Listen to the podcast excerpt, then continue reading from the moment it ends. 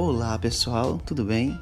Estamos de volta com mais um episódio aqui no nosso podcast e hoje eu selecionei uma série muito legal e inovadora. Isso porque é a série The Morning Show, que é mais que um matinal, é um celeiro de intrigas e muitas intrigas.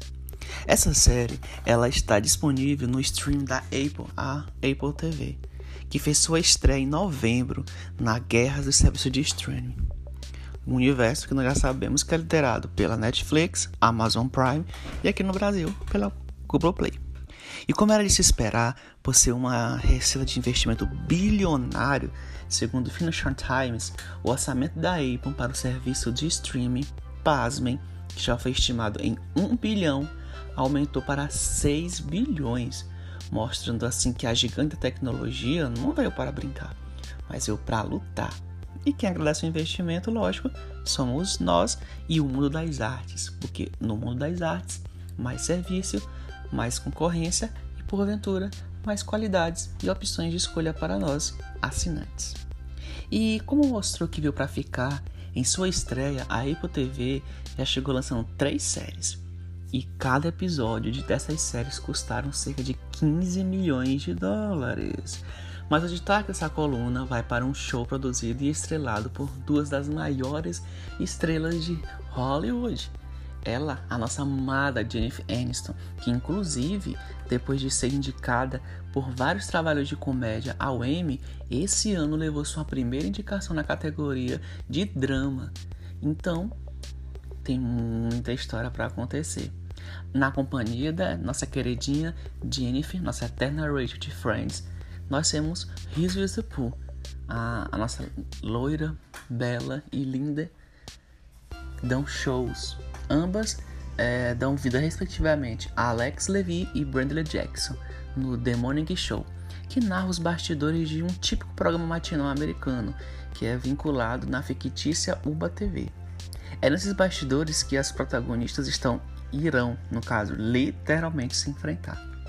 O ponto de partida da história começa quando a personagem Jennifer Aniston, Alex Levy, após 15 anos apresentando o programa The Morning Show ao lado do seu parceiro Mitch Clesley, personagem de Stephen Carey, informará em rede nacional que o colega foi demitido por assédio sexual. Inclusive algo que está em voga agora lá nos Estados Unidos, né? Bem atual.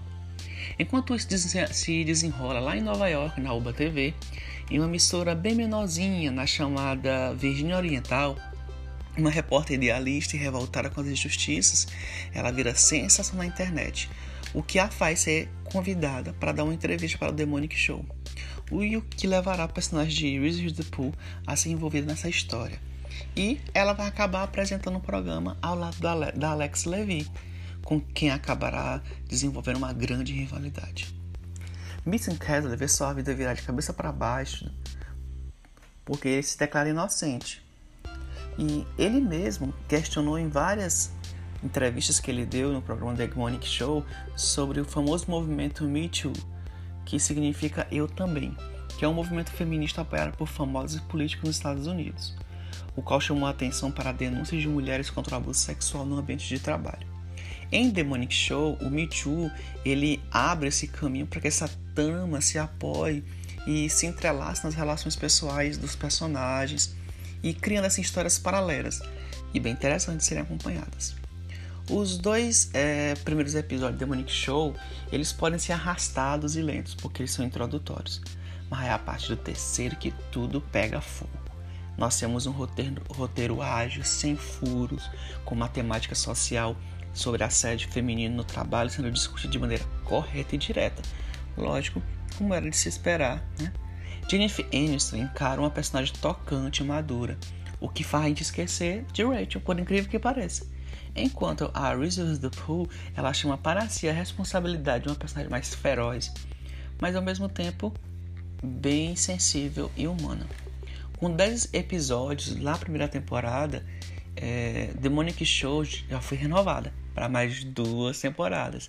Então, em 2021, vamos aguardar Demonic Show. Sinal de que os produtores acreditam no programa. Apesar de algumas críticas negativas, esse foi o programa que mais se destacou. Não é à toa que foi uma das, das, das protagonistas foi indicada ao Emmy Latino. Particularmente, eu amei a série, gostei bastante e já estou ansioso para a próxima temporada. Então, o nosso destaque hoje foi esse.